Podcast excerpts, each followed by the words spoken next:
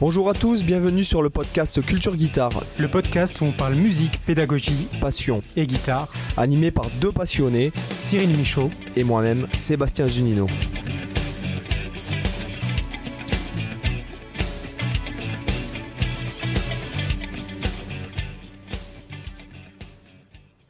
Eh, bonjour à tous les auditeurs, j'espère que vous allez bien. On se retrouve pour un nouvel épisode du podcast Culture Guitare avec Sébastien. Comment tu vas? Ah, euh, super. Très très bien. Et toi? Ah, moi c'est la forme. Là, pour vous dire, on enchaîne, on est chaud, on enchaîne un deuxième podcast. Après, c'est peut-être un, bon fou rire Un bon fou rire, voilà exactement. Peut-être qu'il y en aura un autre euh, euh, au cours du podcast, donc restez jusqu'à la fin. J'espère. Et du coup, alors euh, là, que Sébastien n'est pas au courant de quel sujet on va aborder, et moi non plus. non, je plaisante. On, on, improvise. Alors, en fait, là, aujourd'hui, normalement, on aurait dû parler de ça au précédent podcast, mais on avait voulu rebondir sur le sujet qui avait été proposé par le, un, auditeur. Donc voilà, là, on, on va cette fois aborder comment bien travailler un morceau. Et là, ah. je pense qu'il y a énormément de choses à dire. Euh, je pense qu'on en a pour un bout de temps. ouais. Et pour plusieurs podcasts. ouais, Alors, euh, euh, tu veux commencer ou je commence? Vas-y, commence. Je t'en prie. Ok.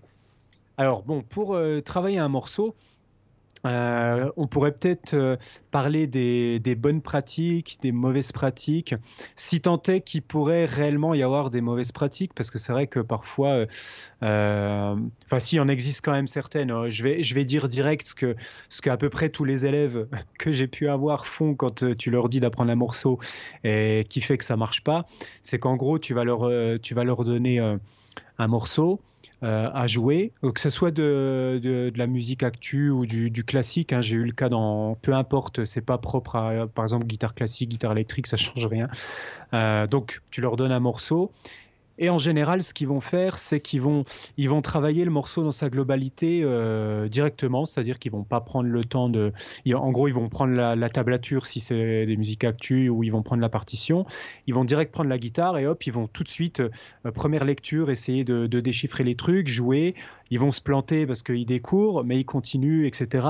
Ils arrivent à la fin du morceau ils l'ont foiré à peu près sur une note sur trois. Et après, en fait, ils, basculent en mode boucle, automate. Ils reviennent au début et en gros, ils refont le morceau une nouvelle fois jusqu'à la fin. Ils se replantent à peu près aux mêmes endroits à chaque fois.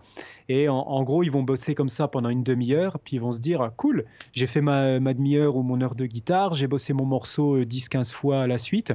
Euh, sauf que ce qu'ils voient pas, c'est qu'en fait, ils l'ont joué 10-15 fois en entier en faisant des pains toujours aux mêmes endroits. De quoi ouvrir une boulangerie Voilà.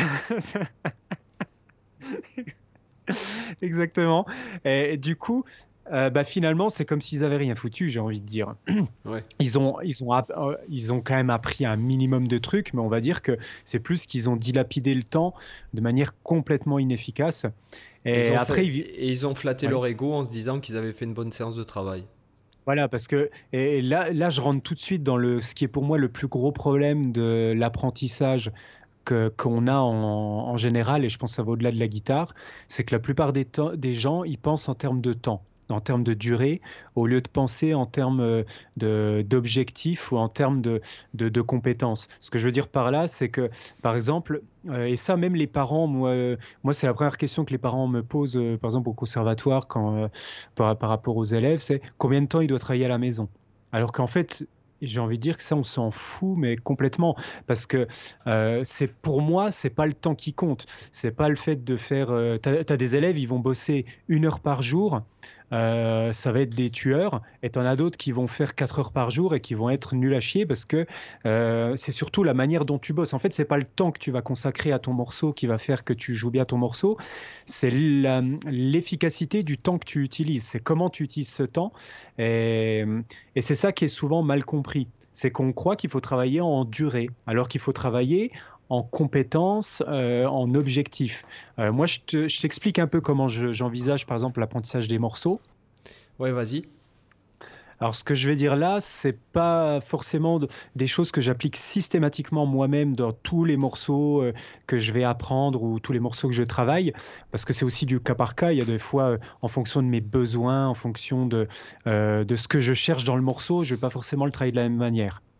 Mais en tout cas, ce que, je fais moi, c'est que par exemple, je vais envisager le morceau avant tout de manière euh, très globale et je vais aller dans le spécifique progressivement. C'est-à-dire que d'abord, un, truc que je conseille aux élèves, c'est que quand je leur donne un morceau, je leur dis d'abord, tu écoutes le morceau, tu vas, tu écoutes l'original, éventuellement tu peux aller voir des covers sur YouTube, tu peux regarder des lives où le morceau est joué. Déjà, tu t'imprègnes un peu du morceau, voir comment il sonne. Déjà, déjà c'est ce que j'aurais, c'est ce que j'aurais dit, puisque en fait, bon, là, on, parle d'un morceau qui te plairait euh, forcément.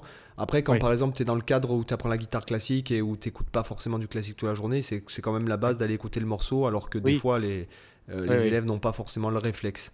Euh, les gens qui font du jazz, souvent, ils ont envie d'apprendre euh, la grille d'accords et commencer à shredder, improviser mhm. avec fougue de, sur la grille, alors qu'ils connaissent pas le thème et qu'ils n'ont même pas écouté les versions. Et mhm. j'inviterai les gens qui, qui, font du jazz à écouter le maximum de versions. Donc, quand vous apprenez un standard, écoutez éventuellement la version originale. Mhm. c'est important. La version chantée quand vous apprenez un thème bebop, allez écouter euh, la version originale et vous essayez de trouver des versions euh, alternatives, puisque euh, tous les standards ont été joués des centaines de, des centaines de fois. Donc voilà. Et dans le cadre d'un morceau plus rock, etc., moi je conseillerais aux gens, voilà ce que j'imagine tu allais dire aussi, de d'observer une méthode et pas de faire ça la one again avec la tablature et le tuto mmh. machin. Euh, vite fait. Alors, juste une parenthèse par rapport à ce que tu disais. Je tiens à illustrer en fait ce que tu dis par le fait, euh, j'en ai, sûrement déjà parlé.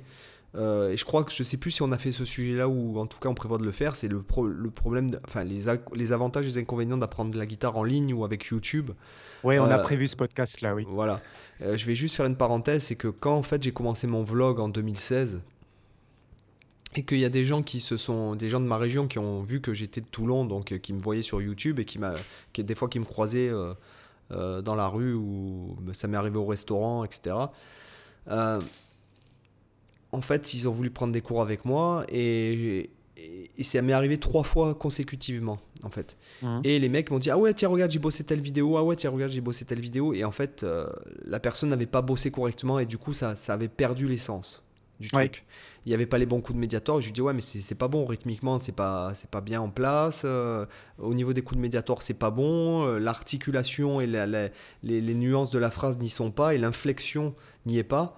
Mmh. Euh, et notamment, il m'arrive donc vis-à-vis aussi des formations qu'il y ait des gens qui qui me taguent par exemple sur Instagram ou Facebook en me disant ouais je travaille les leaks de Sébastien Zunino machin truc ou telle vidéo de mmh. YouTube et euh, souvent, les mecs, techniquement, si tu veux, euh, euh, on va dire que c'est répète après moi. Et par exemple, c'est comme si je te disais, oh, ben, j'ai en face de moi un magnifique paysage. Et que la personne, elle disait, j'ai en face de moi un magnifique paysage. Oui, je vois. Tu comprends ce que je veux dire? C'est-à-dire que toutes les Il y a les notes, mais pas la musique, quoi.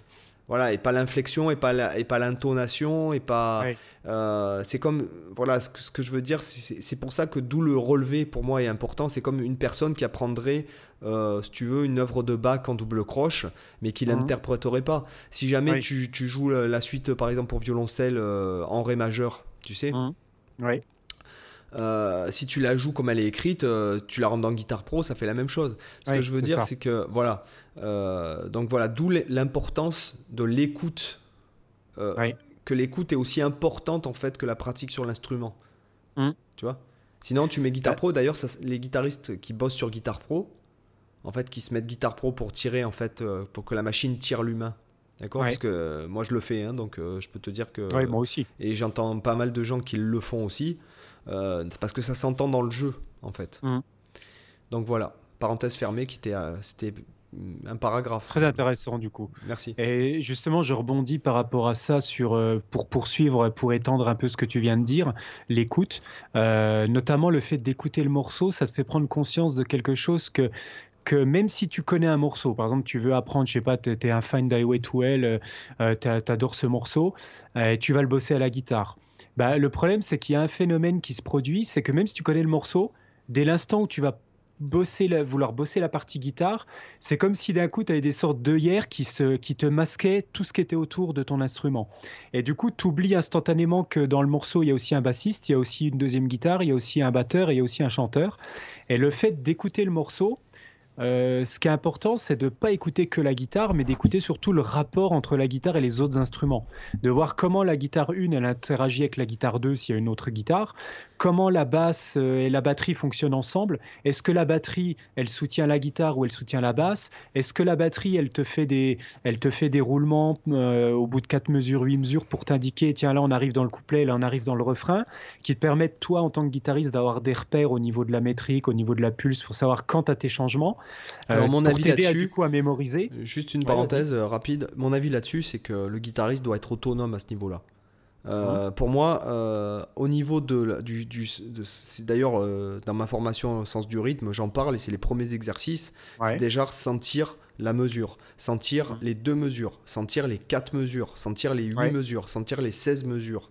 Euh, c'est hyper important, si, bien que euh, ça m'est déjà arrivé de jouer avec des batteurs qui, qui calaient un break euh, sur la troisième mesure, par exemple. ou à la fin au lieu d'être à la fin de la quatrième ou en même temps sur le troisième temps de la mesure. Alors ça je comprenais pas. Je tiens à dire ça important il faut que vous les guitaristes et que n'importe quel autre instrumentiste soit plus rythmiquement plus fort qu'un batteur. Parce que n'importe quel, euh, n'importe qui peut euh, faire, avec euh, trois synchronisations, peut faire un riff de batterie. C'est pas pour ça que tu as le sens du rythme et du tempo. Les guitaristes et, les, et les bassistes et les saxophonistes et tout doivent tout le temps utiliser des, des, des, rythmes bien plus complexes que ceux utilisés par un batteur. Et il est primordial que le guitariste, enfin je parle pour les guitaristes puisqu'on est sur un truc de guitariste, hein, et puis euh, après tout, pourquoi, pourquoi ne pas être un peu intégriste vis-à-vis de notre instrument? Euh, Il faut que le guitariste soit plus fort en rythme que le batteur. Voilà. Mm. Il faut que le guitariste sente les cycles. Il faut que, euh, voilà, c'est ultra important. Si vous sentez pas les cycles et que vous attendez que le batteur fait son break, c'est trop tard. La musique, elle y est pas, elle y est pas, quoi. justement, le groove, c'est quand tout le monde sent les mêmes choses au même moment. Mm. Bah, c'est vachement intéressant et vachement important ce que tu viens de dire là, effectivement. Euh, moi, je ne l'ai pas précisé dans le sens où euh, ce que j'explique là, tu vois, c'est par rapport mm. euh, au sentiment de jeu en groupe, c'est-à-dire connaître en gros ce que jouent les autres. Tu vois ce que je veux dire? Après, effectivement, c'est aussi important de. Petite parenthèse, pour ceux qui relèvent des phrases et jazz, ce qui vient de dire Cyril, c'est ultra important c'est que lorsque vous voulez relever une phrase dans un contexte jazz, fusion, euh, euh, une, phrase musicale improvisée ou voire même un solo, euh, si vous n'avez pas repéré la tonalité, si vous n'avez pas repéré la note de la basse, si vous n'avez pas repéré l'accord sur lequel est joué ou la métrique jouée par le batteur, c'est en fait 90% du travail qui n'est pas fait.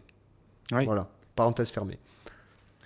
Et c'est vrai que là-dessus, c'est intéressant aussi pour euh, le, fait de connaître ce que font les autres instruments, ça te permet aussi de mieux connaître ta partie et de mieux la comprendre, même de, la façon dont les composer. Parce que des fois, tu vas, si, tu, si tu repères, par exemple, tu as un riff en, en 8 mesures et tu repères qu'à tel endroit, tu as le batteur qui va faire ça, à tel moment, tu as la basse qui va faire tel changement harmonique, etc. Toi, tu peux dire de ta partie guitare, ah oui, je comprends pourquoi là, il y a cet accord qui est présent à ce moment-là, ou alors pourquoi là, le guitariste, il fait un changement de rythme, alors qu'avant il faisait juste des croches par exemple sur des power chords, c'est parce que le batteur à ce moment-là il fait ça et du coup il y a une interaction avec la batterie à ce moment-là et du coup ça te permet de savoir que quand tu joues ton truc, à quel instrument tu dois faire attention et à quel instrument, avec quel instrument tu as une complicité à ce moment-là, tu vois.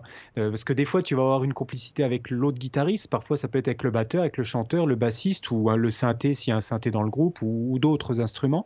Et du coup, c'est important de connaître sa batterie et de connaître comment elle interagit avec, euh, euh, connaître sa batterie, connaître sa partition, pardon, et de, de, de savoir aussi euh, comment elle interagit avec la partition qui est jouée par les autres. Quoi. Dans le cas où c'est dans, le cas où c'est écrit, évidemment, dans le cadre de l'improvisation, c'est autre chose, mais en tout cas, moi, voilà, c'est cette vision déjà globale du morceau, arriver à s'imprégner de, de tout ça avant de rentrer un peu dans sa partie guitare. Et après, quand c'est important aussi de comprendre la structure. Tu as, plein d'élèves, en fait, ils, cherchent à apprendre le morceau, mais ils savent même pas euh, euh, quelle est la structure. Tu vois, euh, savoir combien il y a de refrains, de couplets, le solo, le peu, est-ce qu'il y a des breaks, est-ce qu'il y a des machins comme ça. ils apprennent les parties sans forcément savoir où sont les transitions entre les parties, tu vois. Ah ça, c'est surtout vrai quand même pour les petits élèves. généralement, les élèves un peu plus expérimentés le font moi, moins. Moi, je, juste, je, je, ferai un raccourci énorme.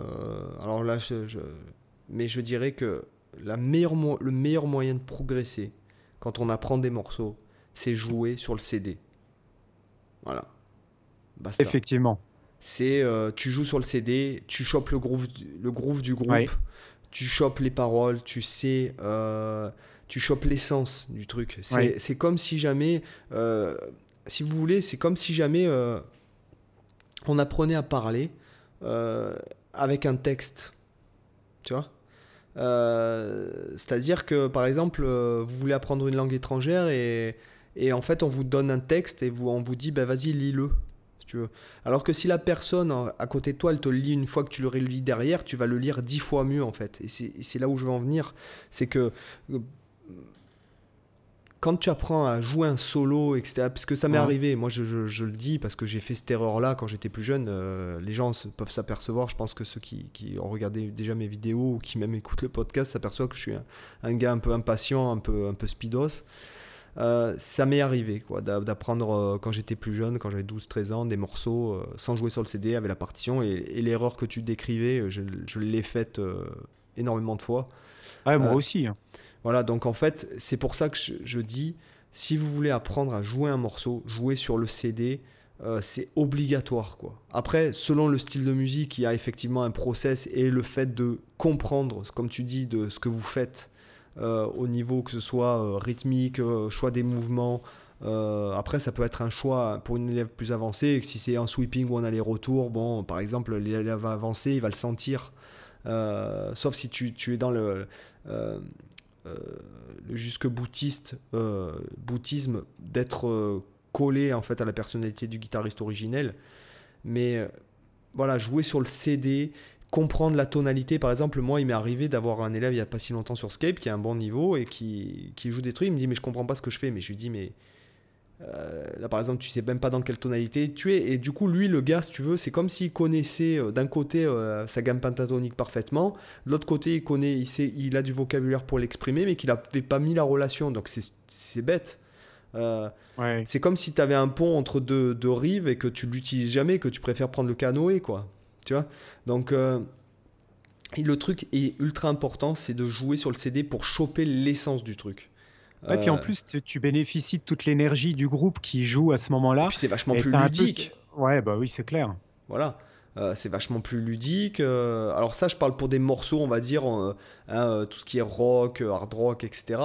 Et dans le cas du jazz, il faut choper l'essence du soliste parce que ce n'est pas juste les notes du mec. C'est l'intention, si tu veux, le contexte, qu'est-ce qu'a fait le batteur à ce moment-là, et ressentir, si tu veux, euh, j'ai envie de te dire comment je, travaillais, j'ai compris ça. Alors, je, vais faire une parenthèse là-dessus, mais par exemple, quand je travaillais, en fait, mon prof me faisait faire énormément de relevés de saxophonistes, de trompettistes, de pianistes, etc. Et en fait, quand je travaillais ça, j'ai compris un truc à un moment donné. Il y avait un solo de Sonny Rollins euh, qui était sur le morceau euh, Air Jean euh, sur un album du quartet de Miles Davis et c'était, il me semble, une version alternative. Donc j'ai relevé le solo de Rollins et c'est là que j'ai compris ce processus. Euh, et je me suis entraîné à le jouer, à le jouer, à le jouer, à le jouer. Et à un moment donné, je saturais, j'en avais marre, mais si tu veux, ma volonté allait au-delà de, la saturation cérébrale, je dirais. Ouais, je comprends, Et, et en fait, une fois que j'ai passé le cap de la saturation, je suis rentré dans une transe. Voilà, je suis rentré dans une transe.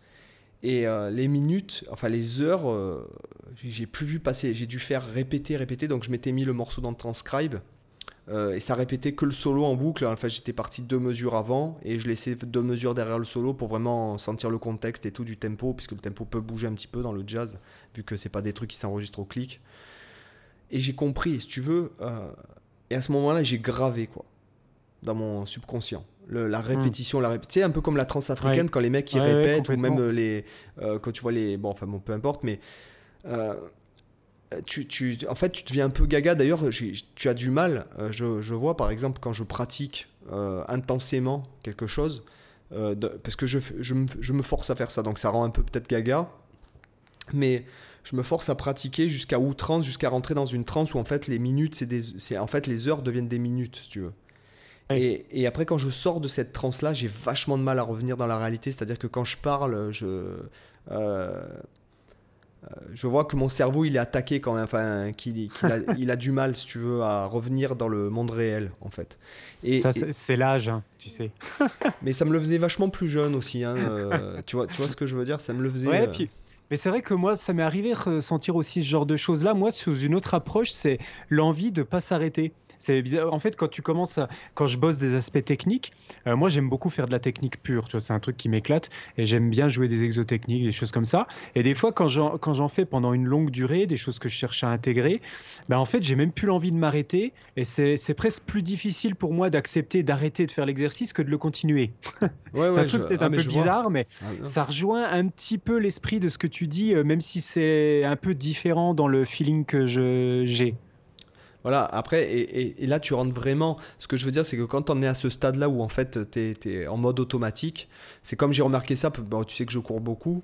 Euh, j'ai remarqué, dans, par exemple, ma, limite en fait de pilote automatique quand je cours, c'est 13 km. C'est-à-dire que, on va dire que j'essaie de courir tous les jours 10 km. Quand je me force à faire une plus longue distance, à partir de entre 10 et 13, je galère, je suis obligé de forcer mon corps. Ouais. Et au-delà de 13, mon, corps court tout seul. Quoi. Alors, c'est, je ne sais pas si ça le fait à beaucoup de gens, puisque je ne suis pas un professionnel de la course. Et je, vais te dire un truc, je ne me suis jamais renseigné sur quoi que ce soit. Je me suis juste acheté, acheté des bonnes choses. Mais euh, je remarque que. Voilà, moi. une espèce de seuil, en fait. Ouais, c'est ça, des seuils. Ouais, exactement.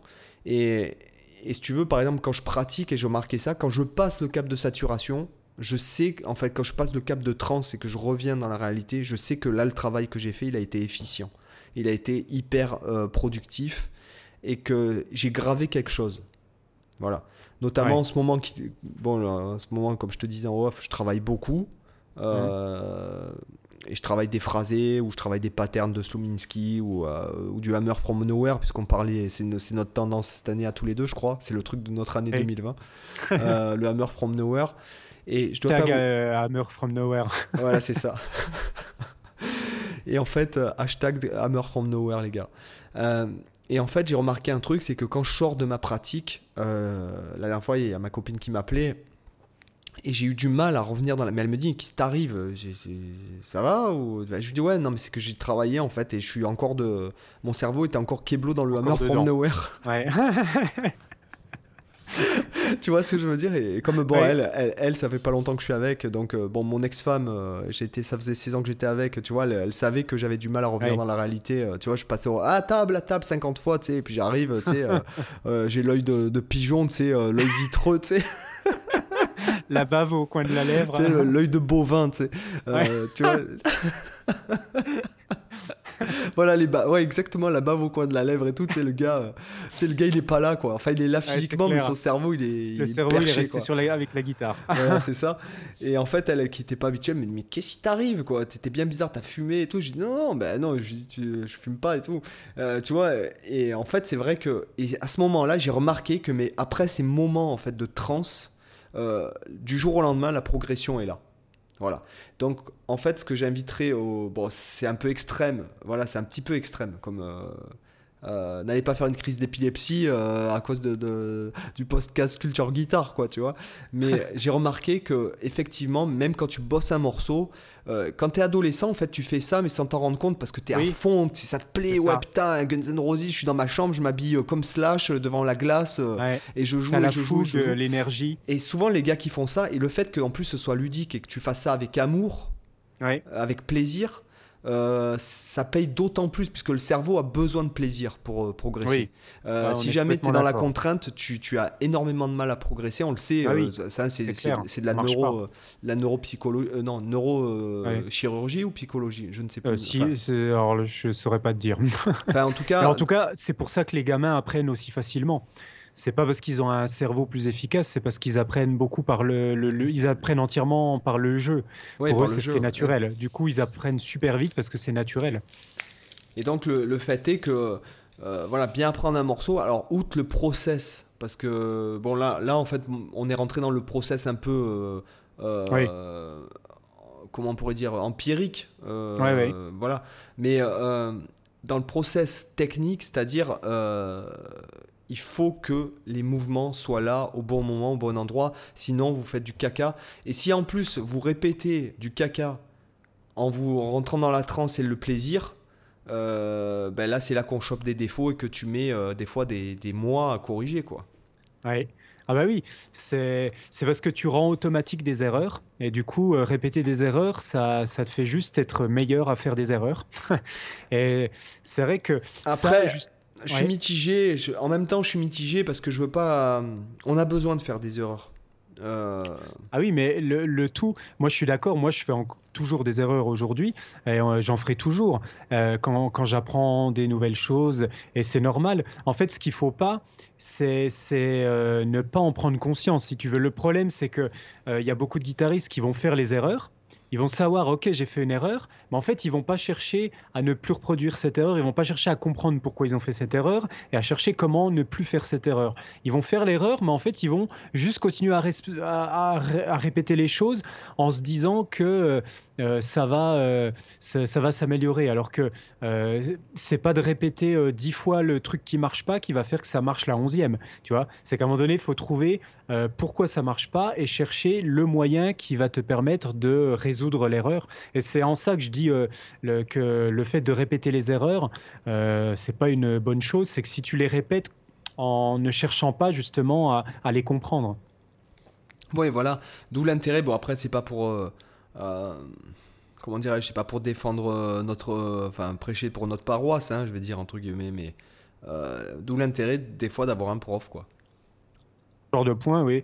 au niveau des méthodologies, effectivement, c'est vrai que, en fait, je pense que moi, ce que j'ai pu constater avec beaucoup d'élèves, c'est quand même que c'est rare les élèves qui ont vraiment naturellement une bonne démarche, en tout cas euh, par les élèves que j'ai eus. C'est peut-être peut que toi, tu en as eu qui avaient naturellement une bonne démarche. Mais en tout cas. Je vais te dire euh, un truc il y a eu un, avant, un avant et après YouTube. Ouais. Ouais. tu veux dire euh, de manière générale ou par rapport à tes élèves?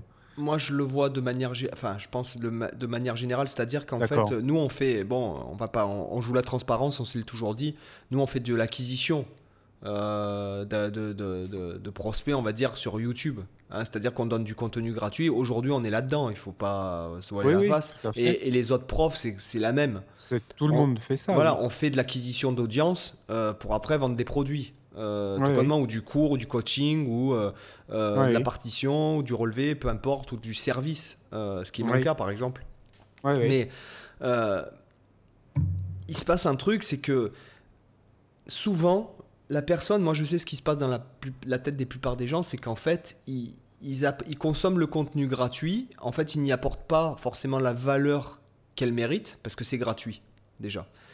Et euh, les mecs jouent le truc vite fait, euh, machin. Ah ouais, mais en fait c'est facile déjà. Donc il y a un problème aussi un peu d'ego euh, vis-à-vis de certaines personnes qui se disent Ah ouais, mais c'est facile de faire ça en fait. attends, je regarde, ouais, vite fait comme ça. Et en fait, le gars n'a rien retenu, il a fait de la merde, il en a rien appris. Et il va vite trop consommer la, la, la, vidéo, une autre vidéo dans, dans, les suggestions. Et en fait, ça, ça ne marche pas.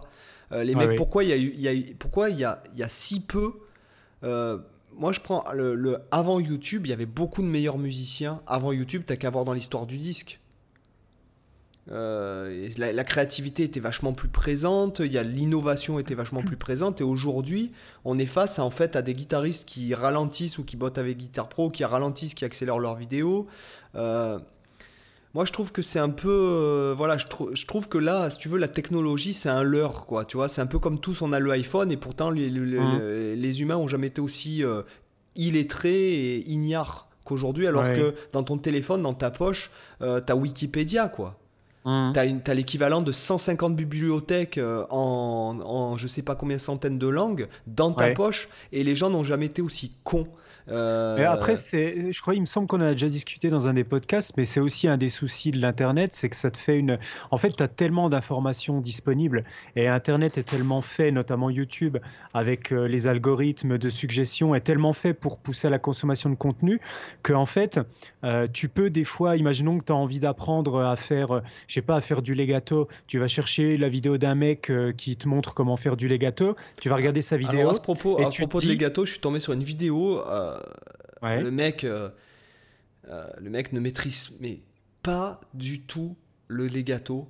Euh, ah, ça c'est un autre problème même pas, là, je, parle même pas de maîtriser.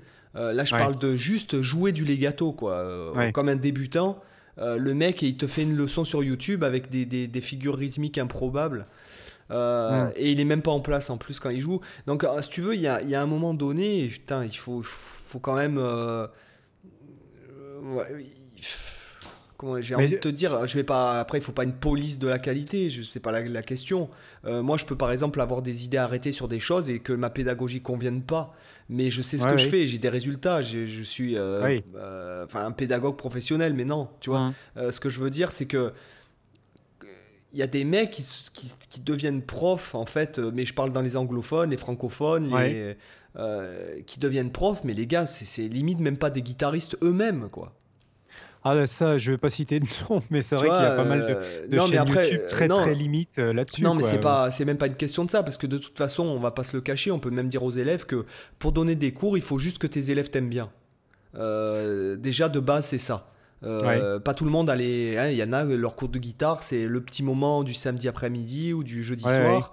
Euh, ils ont pas envie de se prendre la tête. Ils ont envie d'un mec sympa qui les fait marrer, deux, trois punchlines pendant le cours. Et c'est ficelé. Et le mec, il est content, il paye. Et l'expérience euh, client-utilisateur, elle est parfaite. ce que je veux dire, c'est que pas tout le monde a la vocation de devenir même Steam ou Steve Vai, tu vois. Ce que je veux dire, ça, c'est pas un problème parce qu'il y a le côté humain. Mais quand un mec se filme en vidéo et fait, et fait vraiment euh, je parle pas de personne en particulier, euh, ou euh, c'est juste, je suis tombé sur cette vidéo, je me suis dans ma tête, je me suis dit, putain, il faudrait que le mec il prenne des cours, quoi, avant de faire ah. des cours sur YouTube, tu vois. et ce que je veux dire, c'est que la personne qui n'y connaît pas, qui n'a pas l'oreille affinée pour comprendre, elle va démarrer avec ça et puis elle va se tromper. Et encore, ce qu'une fois, c'est que pourquoi plus on a, moi, ce que c'est ça qui me tue, c'est qu'en fait aujourd'hui, c'est encore, je vais le dire, c'est la technologie est un leurre. Et regarde Guitar Pro. Pourquoi avant on avait des mecs qui s'entraînaient avec des partitions qui relevaient d'oreilles et maintenant tout le monde télécharge sur Guitar Pro et s'entraîne avec Guitar Pro au lieu de jouer sur le morceau original? Parce qu'on parle de ça aussi là. Mhm. Le problème c'est aussi ça. Euh, c'est le fait que au lieu que le gars il se mette le morceau original, par exemple, je, sais pas pourquoi il me vient Guns N' Roses parce que dans, dans Guns N' Roses, dans Appetite for Destruction, il y a un groove il y a un groove, comme tu disais, il y a de savoir qu'est-ce que fait les deux guitaristes. Quand on a un qui fait des, des, power chords et que l'autre il fait les accords avec les cordes à vide, avec la disto, ça donne un mélange mais absolument euh, divin quoi. Et mmh. c'est là que tu te rends compte, même 30 ans plus tard, que l'album c'est une tuerie pour ça quoi aussi. Parce qu'en fait les, textures des deux guitares font que ça sonne monstrueux. Les, les, cordes à vide mélangées avec le power chords. D'accord? Mmh. Ce que je veux dire, c'est que on perd aujourd'hui l'essence que l'essence de la simplicité des fois de se dire mais au lieu de mettre guitare pro mets-toi le CD et joue par dessus fais même semblant fais des mouvements juste comme ça tu progresseras en rythme pour choper le, effectivement tu vois Ouais, complètement. Tu, vois, et, et, le problème de YouTube et de cette surconsommation et de cette surcréation de contenu euh, parce qu'il y a des mecs qui n'ont pas envie d'être profs, ils ont juste envie de choper une audience par pur euh, ego, entre guillemets, par pure euh, envie de popularité, sans pour autant proposer même quoi que ce soit derrière. si tu veux, il y a. Je pense que c'est con, mais on va dans le mur un peu, tu vois. tu te souviens, est-ce que j'en ai... je t'ai déjà parlé de Platon, ce qu'il disait à propos de l'écriture? Euh, bah, redis-le parce que ça me dit rien comme ça. Euh, Platon, il disait, puisque bon, Platon, il est, il est plus ou moins contemporain de la popularisation de l'écriture en fait, euh, et il a dit que l'écriture serait la perte de l'humanité en fait. Pourquoi? Ah oui, tu m'en avais parlé, effectivement. Voilà, en fait, c'est vrai que ce qu'il dit, c'est pas bête dans un sens, mais grâce à ça, heureusement, on a des, des millions de livres, on a toutes les partitions de, des grands compositeurs et tout, chose qu'on n'a pas en Inde, puisque la transmission est orale. L'avantage de l'écriture, c'est que tu as accès au cerveau euh, mort euh, des, les, plus intelligents que l'humanité ait connu. Oui, mais est-ce que, est est-ce que, l'enseignement, par exemple, prenons, euh, je sais pas moi, prenons par exemple tout bêtement la parole de Platon. Est-ce que la parole de Platon, d'être transmise de bouche à oreille, est déformée et, repensée par d'autres personnes en arrivant au cerveau de, du dernier, de la dernière personne Est-ce qu'elle n'aurait pas été beaucoup plus riche de sens que la parole de Platon, lui, lu pendant 2000 ans, en fait. La question, c'est ça. Oui, je, vois, ce que tu veux dire. Tout, dépend, tout dépend de la chaîne, par qui ça passe. oui, mais ce que je veux dire, c'est que le bouche à oreille, peut-être que tu as. Euh, regarde par exemple, euh, truc bête. Bach popularisé par Mozart. Quoi. Parce que si mhm. Mozart s'était pas intéressé à Bach en allant voir Carl Emmanuel euh, en Angleterre, personne n'aurait entendu parler de Mozart. Il est mort dans la fosse commune, le mec. Et dans la mhm. misère la plus totale. Sa, sa, veuve, elle a fini par faire la manche, il a gagné rien du tout, et pourtant le gars, il a laissé à la postérité, euh, justement, heureusement qu'il y avait l'écriture pour le coup, parce que sinon on l'aurait dans l'os. Mais je veux dire, si euh, Mozart n'avait pas, dans un premier temps, euh, été voir le Carl Emmanuel, le fils de, de Bach, en Angleterre, dans un premier temps, et donc si Mozart ne s'était pas intéressé à Bach, en fait l'humanité n'en aurait pas conscience, et si jamais Glenn Gould euh, n'avait pas dépoussiéré le travail de Bach, euh, nous, euh, dans le, au XXe siècle, le, grand public aujourd'hui connaîtrait pas Bach. Hmm. Tu, comprends ce que je veux dire? Ouais, je, vois ce que tu veux dire. C'est que même le néophyte, même le, enfin, on va dire même le profane, il, ne connaît pas, il connaît Bach, si tu veux. Hmm. On connaît Mozart parce qu'il y a les facultés cérébrales et le génie humain, outre la musique. Mais les gens connaissent Mozart de nom, mais ils, connaissent pas sa musique. Comme les, les, gars connaissent Jimi Hendrix, mais ils connaissent pas leur musique. C'est parce qu'en fait, les mecs ont tellement marqué leur époque par leur génie que en fait, ça, ça, ça, euh, ça, résonne dans, dans, dans, dans, les âges. Mais ce que je veux dire, c'est que du coup, est-ce que la pensée d'un mec, elle aurait pas. Euh, en fait, aujourd'hui, il y a des gars qui lisent. Euh, enfin, moi, je, bon, bref, je vais pas raconter ma life là non plus, mais je lis beaucoup de trucs, de philosophie, etc. Et moi, je préfère par exemple lire la philosophie être vulgarisée par un Michel Onfray qui explique euh, et qui met en relation avec un contexte plus ou moins contemporain que me mhm. taper, euh, bon, peut-être un jour je le ferai, mais me taper, euh, je sais pas moi, les, les ouvrages de Nietzsche, tu vois. Tu, comprends ce que je veux dire? C'est que peut-être qu'à un moment donné, il faut aussi adapter la pensée du mec, et peut-être que oralement, alors l'intérêt, comme tu dis, c'est d'avoir la pensée originelle, mais la pensée peut-être transformée au fil des, des ans, des âges, euh, aurait peut-être un autre sens et peut-être qu'en fait elle nous aurait permis d'avancer beaucoup plus, puisque là en fait on régresse. Bah, les deux sont intéressants à mon avis. Ce qui, ce qui est intéressant euh, dans l'idéal, c'est d'avoir même les deux. Parce que comme ça, tu peux, tu peux voir une évolution, tu peux voir euh, les, les, les, les, dérives, pas dans le sens négatif. Oui, oui, bien sûr. Ça peut être positif ou, négatif. Et ça peut être, ça, ça peut être enrichissant aussi. Est-ce que tu as une deuxième couche de lecture? Tu peux voir l'origine l'origine de la connaissance euh, que tu es en train d'analyser, plus euh, toutes ces dérivations euh, au fil du temps. Donc, les, à mon avis, les deux sont intéressantes. Ouais, là, je crois qu'on a bien dérivé, là, en parlant de dérive. ah bah oui. ouais, pas tant que ça. Euh, après, c'est vrai qu'on, je sais même plus de quoi on est parti. On était parti de YouTube, en fait. Ouais, effectivement. Ouais, voilà, c'est ça. Non, mais Et, c'est pour ça qu'en fait. en même temps, sur YouTube, tu dérives constamment au niveau au fil des vidéos. Ouais, mais du coup, tu n'arrives plus à focaliser. Justement, c'est ce que je c'est ce que je disais au, début, c'est que par rapport à, ce que tu disais, effectivement, des fois, tu tombes sur des mecs qui se qui t'expliquent un truc que eux-mêmes ne maîtrisent pas, mais mais parfois, tu as aussi des mecs qui, qui t'expliquent un truc qu'ils maîtrisent euh, parfaitement. Bah, d'ailleurs, en fait, la plupart, la plupart de ces gens-là, la plupart de ces gens-là ont été invités dans, dans le podcast. Il faut le savoir. oui, effectivement. Voilà effectivement. Euh, et du coup, euh, quand tu as parfois euh, des gens qui sont complètement compétents, qui vont expliquer un truc qu'ils maîtrisent très bien avec une pédagogie hyper claire, qui fonctionne, bah parfois tu as quand même des gens qui vont remettre en question, mais pas parce qu'ils remettent en question la personne, c'est parce qu'ils ont pris l'habitude de quasiment remettre en question en permanence à cause des algorithmes. C'est-à-dire que tu regardes une vidéo d'un mec. là, tu parles du troll, des trolls. Non, non, même pas euh, ça. Non, non, pas du tout. C'est que par exemple, tu vas regarder. En fait, là, ce que je parle, c'est l'insécurité de l'information. C'est-à-dire que tu vas, tu vas te retrouver sur une vidéo YouTube. Tu as le mec qui te dit Ok, tu veux t'améliorer en gâteaux. Voilà comment on fait, voilà comment on se positionne, voilà comment on fait les gestes, voilà quel exercice je te conseille. Le mec qui regarde sa vidéo. et moi, dit, la première chose que je demanderais, c'est quel, quel guitariste qui fait du legato tu écoutes? Mmh. Parce qu'on est d'accord. Euh, je prends l'exemple par exemple de Pascal Vignier qui, qui est invité dans le podcast qui va venir prochainement, euh, ou même Alex Cordo qui va venir, enfin qu'on interviewe euh, dans, dans, le prochain épisode en fait. c'est des mecs que je respecte tout à fait et que je trouve très très bons pédagogues, etc. Mmh. Et le legato qu'il utilise, c'est pas le même que j'utilise moi. Tu comprends ce que je veux dire? C'est-à-dire, moi, j'utilise un legato finalement vachement plus. bah, moi, moi, le legato que j'utilise, il vient d'Allsworth. Eux, c'est des mecs qui, Ça vient de Steve Vai, Joe Satriani et tout. et attention, je dis pas qu'il y en a un qui est mieux que l'autre, mais à, un moment donné, il faut savoir de quoi tu parles. Parce que l'élève qui vient en face de toi, il te dit Ouais, je veux m'améliorer en les gâteaux. Ouais, mais c'est quoi que t'écoutes? C'est un peu comme euh, moi quand j'ai des élèves qui me disent Ouais, je veux me mettre au jazz. Et t'écoutes quoi? Ah, ben j'en mm. écoute pas encore. Euh, d'ailleurs, j'aurais besoin de savoir. Mais alors, pourquoi tu veux faire du jazz? Euh, tu vois, c'est un peu comme si je te disais. Euh, cognitive. voilà, tu vois, c'est un peu. Euh, en fait, il y a un, moment donné, et souvent, c'est encore, j'en reviens parce que je, tiens à le dire, même quitte à me. quitte à me.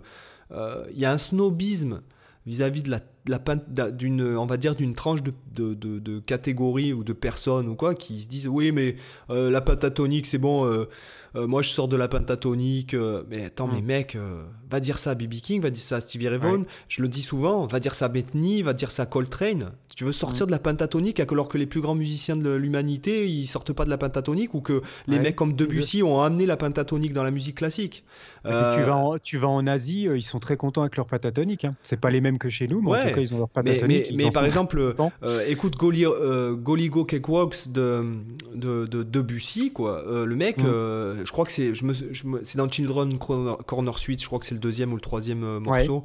Euh, tu écouteras, le mec il compose à la pentatonique et toi, mec euh, qui a deux ans de guitare et tout, tu dis que tu as fait le tour de la pentatonique, mais je crois que tu te plantes. Et si tu veux, c'est encore une fois, c'est cette même catégorie qui va venir te dire Ouais, mais non, je veux me mettre au jazz. Mais tu écoutes quoi? Ah, ben j'en écoute pas mais j'ai le niveau d'enfer, c'est tout. Mais ça n'a rien à voir, quoi. T'as des jazzman de, de, merde qui n'ont pas le niveau de, de Stevie Ray Vaughan, quoi.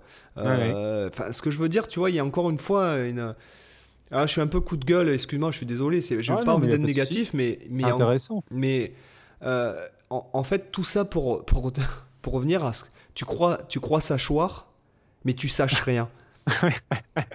ouais. C'est un peu comme les terres platistes, quoi, tu vois. Ouais, ouais, ouais, Tu comprends ce que je veux dire? Donc, il euh, y, a ce problème, et c'est le même problème quand tu apprends un morceau, c'est que tu, tu, te dis, tu le joues une fois comme ça, vite fait, euh, tout, tout, caca, machin et tout, puis là, tu mmh. t'écoutes, tu t'enregistres, et tu reviens six mois plus tard, et franchement, si tu trouves que tu joues bien, ben, je pense qu'il faut que tu changes de prof ou que tu, tu te remettes en question.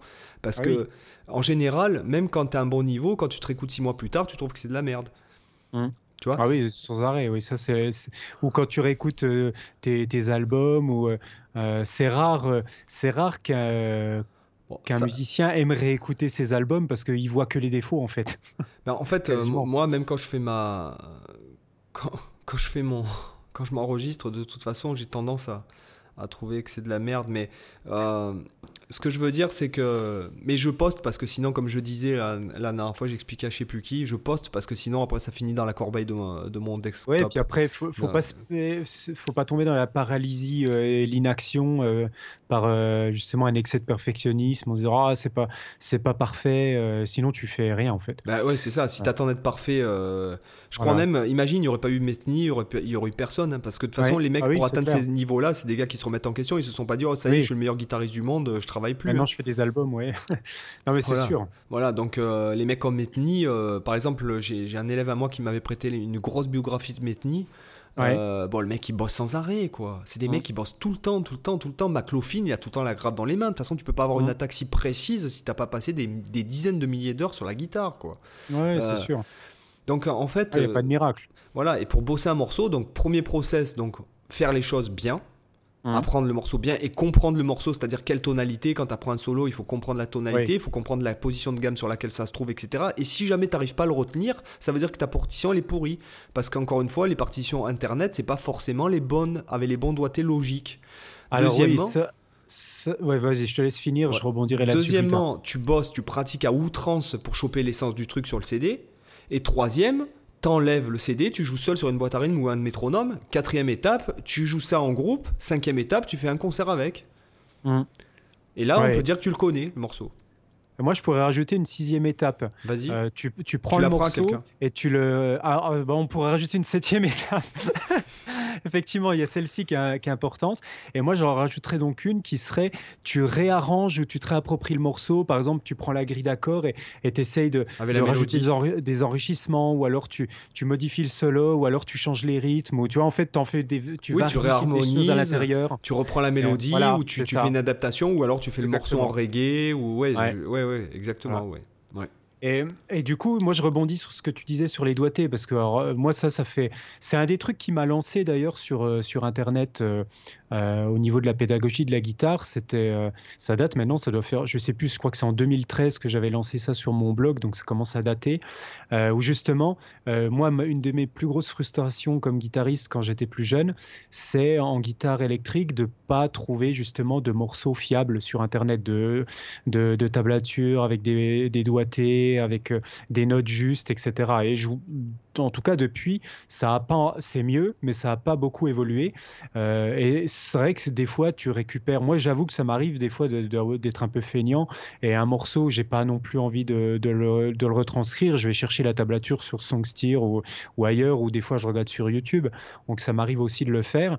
Et je me rends encore compte aujourd'hui, des fois, que tu regardes la partition la, ou la tablature, puis tu te dis, putain, mais le mec qui a, mis en ligne cette tablature, est-ce qu'il a déjà écouté le morceau une fois dans sa vie, en fait, avant de mettre la tablature Parce que tu as l'impression qu'il. Euh, tu as, des fois des trucs où, euh, qui sont même pas faisables guitaristiquement, quoi, qui n'ont aucun sens au niveau doigté. Et du coup, euh, même dans les songbooks euh, officiels, tu as des, trucs. Moi, j'ai quasiment tous les albums de Metallica en songbook. Euh, tu as des trucs qui sont complètement absurdes au niveau là. Là, je pense que. Alors, déjà, comme là, tu viens de mettre le truc, déjà, je pense que des fois, c'est retranscrit par des gens qui sont pas guitaristes. Oui. Voilà, qui ont peut-être l'oreille absolue, qui sont transcripteurs professionnels, qui ont l'oreille absolue, mais qui écrivent la partition, et en fait que la tablature est générée automatiquement ou dans des trucs comme ça. Ouais, sûrement, ouais. Après, il s'avère que dans les partitions, moi je peux te le dire parce que j'ai travaillé dans un magasin de musique qui faisait librairie musicale aussi, et je pense que volontairement il y a des erreurs dans les partitions pour les problèmes de droit d'auteur. D'accord. Et de reproduction. Ok. Je pense. Ouais. Je pense que ça peut. Parce que j'en avais parlé à M Monsieur Argence, enfin une fois, je lui ai dit, mais comment ça se fait euh, parce que je savais qu'à l'époque, enfin, j'avais entendu dire que euh, pour la reproduction d'un morceau, il fallait prendre 7 mesures maximum et tu pouvais changer la septième et que en fait ça passait au niveau de. D'accord. Enfin, il me semble. Je, je veux pas, mm. Là, je veux pas dire de bullshit. Je m'en souviens plus exactement de ce qu'on m'a raconté et de, du, du, pourquoi, du comment. Mm. Mais je me suis dit peut-être que pour des problèmes de droit d'auteur, c'était volontaire, quoi. Ok, bah alors là, je, suis, je sais pas du tout. Donc, euh, euh, on va laisser la question en suspens euh, sur cet aspect-là. C'est vrai que je ne saurais pas dire non plus. Accord sus 4. Voilà. Et, mais du coup, en tout cas, tu vois, par rapport à ces doigtés, moi, ce que je vois souvent, c'est que euh, moi, je le dis à mes élèves, je leur donne des doigtés et je leur dis constamment, je vous donne ce doigté, mais ne le prenez pas au pied de la lettre et n'hésitez pas à le changer si vous trouvez que c'est de la merde et que ça vous convient pas. Alors moi, ce que, moi je dirais à ce niveau-là, euh, c'est que un doigté que tu ne retiens pas, oui. c'est un doigté qui n'est pas logique. Parce qu'en fait, si jamais tu, tu n'arrives pas à le mettre en relation avec ta gamme pentatonique, par exemple, je parle de ça parce qu'on parle dans le, dans le très généraliste. Euh, si tu n'arrives pas à reconnaître quelque chose dans le doigté, ça veut dire que c'est souvent c'est faux. D'accord Donc euh, c'est pour ça d'où l'intérêt de connaître la gamme sur laquelle c'est construit, etc. Et dans le cas du jazz, quand tu, tu adaptes un, un, instrument non, euh, qui n'est pas la guitare sur la guitare, il faut trouver tous les doigtés possibles et imaginables pour, pour être guidé par la phrase musicale et non mmh. pas par le plan, les gammes et machin. Oui, et en fait, surtout, euh, tu vois, ça c'est quelque chose qu'on fait tout le temps en guitare classique. Tu vois la partition d'un guitariste classique, elle est annotée dans tous les coins. Et genre la partition qu'il aura à un instant T et la partition qu'il aura dans 10 ans ou même dans 5 ans ou même l'année d'après, ça se trouve, elle aura complètement changé. Et moi, euh, ben, ce que je disais tout à l'heure depuis 2013, tu vois, je fais une rifothèque où je transcris des tonnes de morceaux en, partition et que, qui est disponible sur mon site. Et du coup, parfois, je vais faire un doigté et genre deux mois après, je vais changer intégralement tout parce que je me dis mais pourquoi t'as fait ce doigté complètement con à l'époque. Et aujourd'hui genre je le jouerais complètement différent tu vois. Parce que avec euh, en ayant travaillé d'autres morceaux à côté en ayant réfléchi plus profondément sur le son en ayant euh, pensé des fois même en ayant regardé un live de comment fait le guitariste je me dis ah mais oui mais c'est plus logique comme ça. Et, des fois tu vois le doigté ça dépend pas que d'une question purement technique mais d'une question de son. Parce que par exemple je sais pas si tu dois enchaîner un fragment de gamme en termes de doigté, tu as mille combinaisons possibles euh, selon si tu décides de le faire en, pur aller-retour ou alors si tu décides de faire des glissando. Par exemple, c'est pas forcément con de faire un, un, fragment de gamme. Alors, je vais essayer d'illustrer. Là, c'est dommage sans montrer la guitare. De, je sais pas comment je vais rendre ça simple. Bah, imaginons sur deux cordes une montée de gamme euh, toute, toute, bête. Tu fais 1, 2, 4 en doigté. Donc, euh, imaginons on se met en casse 5, casse 5, casse 6, casse 8.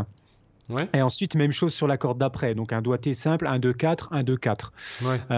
ça, ça serait le doigté le plus simple à faire si on réfléchit en, en, mec un peu bureaucratique qui cherche l'optimisation à mort. Voilà, ça c'est le plus simple. Mais est-ce que ce sera forcément le plus intéressant? Est-ce que par exemple, toi, tu peux, tu peux pas dire, euh, bah tiens, je vais, moi je vais plutôt faire un slide de la case 5 à la case 6, jouer avec le doigt 3 sur la 8, et après euh, je sais pas, euh, faire euh, changer de corde et pour atteindre ma case 5 de la corde d'après, je vais par exemple faire un slide rapide en arrière et tu vois un petit mouvement rapide de slide arrière, slide avant pour revenir en case 6 et ensuite faire un hammer par exemple pour choper la case 8 d'après. Ben, au niveau phrasé, ça te donnera une sonorité complètement différente. Est-ce que le deuxième est moins bien que le premier parce qu'il est plus dur à jouer, parce qu'il est moins naturel, bah, c'est difficile, à, difficile à dire parce que tu vois, ça peut servir à un but musical. Et c'est pour ça que moi, souvent, je dis qu'un doigté, c'est aussi propre à un guitariste. Tu as des guitaristes qui ont, qui ont des facilités avec certains doigtés, et pour d'autres, ça va être une torture à faire. Et du coup, euh, euh, moi, je pense que les doigtés, faut regarder comment les autres font mais faut pas se forcer à faire comme les autres font. C'est pas parce que, par exemple, vous voyez que euh, votre guitariste favori va jouer euh, son plan de, avec tel doigté que vous, pour être légitime et pour dire ouais je sais jouer ce plan, faut absolument respecter à la lettre ce qu'il joue. Si vous vous arrivez à jouer ce plan avec euh, la même aisance, la même musicalité, mais avec des doigtés différents, et que l'esprit du morceau y est toujours, ben en fait, pour moi, la mission est remplie. Et il n'y a pas à se dire ah je suis pas je suis pas un bon guitariste parce que j'arrive pas à le jouer euh, comme lui le fait avec les mêmes doigtés de main gauche, de main droite, etc. Tu vois ce que je veux ça dire? peut, euh, Ça peut inspirer hein, quand même euh, aussi, même si je suis d'accord avec toi. Ça peut être un challenge à atteindre. Ça peut, pour moi, Et des fois ça peut devenir une frustration. Voilà. après moi, bon, bah moi, bah, on va le citer direct. Là, on est à 51 minutes. Alan Allsworth, donc. Ah. Applaudissements. je dois t'avouer que moi, par exemple, j'essaye vraiment de. Euh, j'essaye vraiment de. Comment dirais-je De. De vraiment d'optimiser de, quand je relève un truc. Euh, voilà quoi. Euh, j'essaye vraiment d'optimiser à fond pour. tu vois, pour. voilà quoi. Pour pour choper l'essence même du truc et même le, le, tu vois le voilà mais est-ce que tu cherches à jouer, quand tu relèves un, plan de lui, est-ce que tu cherches à le rejouer exactement comme lui le fait en termes de doigté, en termes même jouer sur la même corde comme lui le fait, etc. Ou est-ce que après tu fais, tu fais, ou tu fais vraiment à ta sauce en termes de doigté? Euh. Non, non, j'ai quand même, bon, comme j'ai bon, moi, j'ai quand même les doigts qui s'écartent vachement et qui sont vachement longs. Hum. Euh, donc j'ai cette facilité, on va dire, euh, qui, voilà, qui me, euh, qui fait que, voilà, quoi, c'est, ça, ça m'aide vachement, quoi. Oui, parce qu'en fait, je te pose cette question parce que c'est le rapport entre le, côté fidèle à ce que tu joues et le côté entre guillemets personnalité euh, que, que, tu insuffles dans ce que tu joues. C'est-à-dire que pour moi, quand tu essayes de, de, reproduire le doigté rigoureusement identique, pour moi, on rentre dans le cadre euh, un peu exercice, si tu veux, euh, de, exercice de style. Tu essayes de vraiment jouer tel que lui le, joue pour voir un peu le feeling qu'il ressent quand il fait les plans de cette manière. Mais est-ce que c'est ce que toi, en tant que personnalité artistique et guitaristique, est-ce que c'est ce que tu ferais spontanément? Peut-être, peut-être que oui, mais peut-être euh. aussi que non. Et dans ce cas-là, tu vois, ça c'est une autre approche. C'est, vraiment le, côté travail du style euh, qui, si, si, tu cherches toujours à jouer comme les autres guitaristes jouent, peut-être que ça peut des fois te, te, te, dévier un petit peu de la recherche de comment toi tu phraserais. Tu vois, à force de chercher à phraser comme les autres, est-ce que des fois tu perds pas un peu comme toi tu chercherais à phraser naturellement?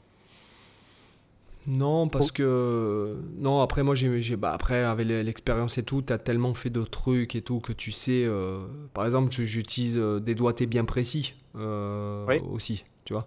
C'est-à-dire que moi, par exemple, j'évite au maximum le petit doigt, par exemple. Voilà. Mmh.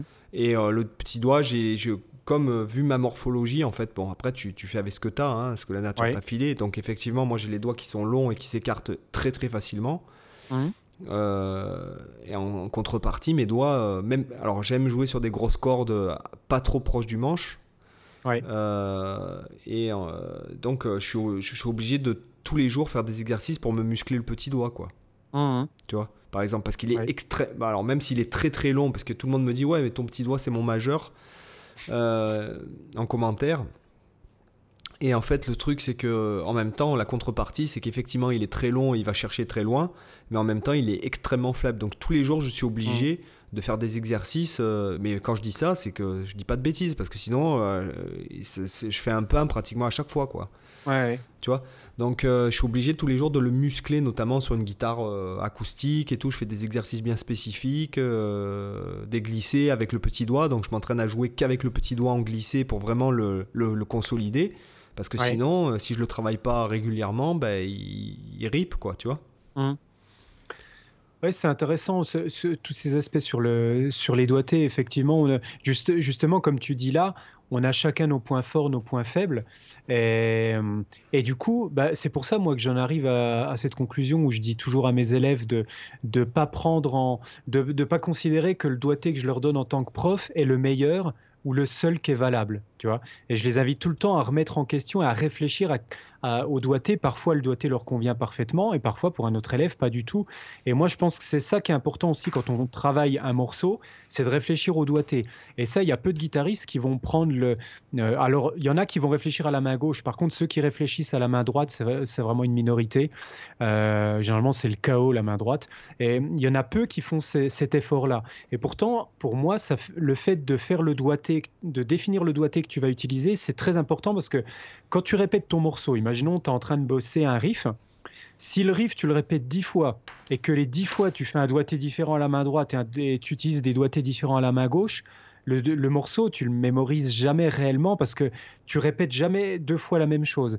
Et du coup, c'est hyper euh, chiant au niveau du pour, pour ton cerveau d'arriver à mémoriser le truc, parce que tu lui envoies des infos sans cesse contradictoires. Des fois, tu utilises le doigt 2, des fois, tu fais le doigt 1, des fois, tu glisses, euh, des fois, tu fais de l'aller-retour, des fois, tu fais de couvert le bas. Et toi, des fois, il y a des difficultés euh, d'élèves, moi, que j'ai pu constater, qui viennent simplement du fait de ne pas prendre en compte les doigtés et de juste chercher à jouer les notes sans être conscient de comment tu joues ces notes. Oui, oui, oui, non, mais je, je valide totalement, quoi. C'est d'où l'intérêt d'avoir un prof compétent.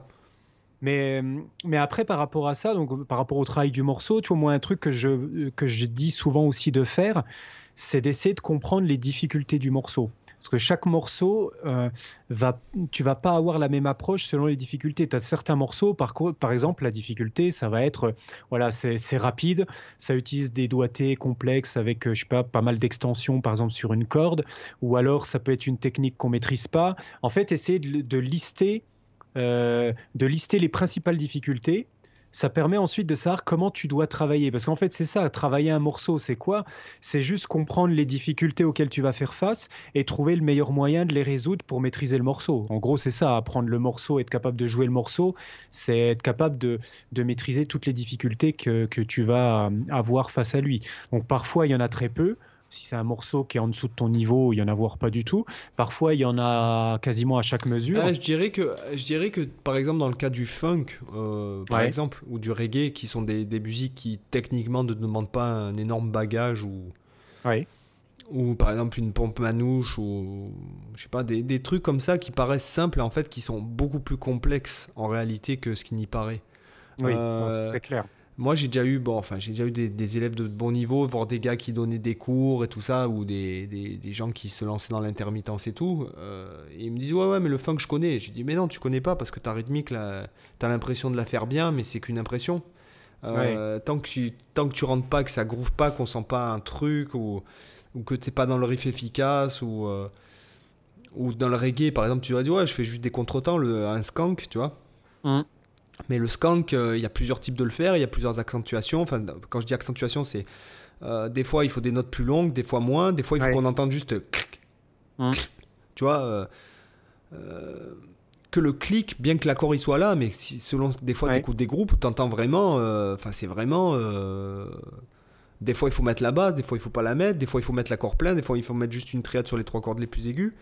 Hein euh, pareil pour le funk, tu vois, je, les gars pourraient se dire ouais mais en fait je sais faire, mais en fait euh, je trouve que c'est d'autant plus euh, difficile de faire tourner un truc très simple longtemps et que ça groove tout le temps et que ce soit tout le temps parfait que jouer un morceau qui est fourni, comme par exemple un morceau. Moi ce qui m'est arrivé, c'est que j'étais capable de jouer. Bon moi j'étais quand j'avais 14-15 ans, j'étais très Dream Theater Steve Vai. Ouais.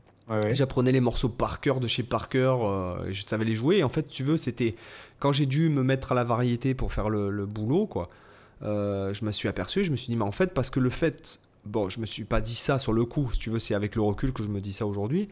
Ouais, en fait, les morceaux compliqués, j'arrivais à bien les jouer parfaitement parce qu'en fait, mon cerveau était attentif, mais que mon cerveau il divaguait sur des trucs simples, alors qu'il demandait beaucoup plus d'attention et de, de, de, concentration, quoi.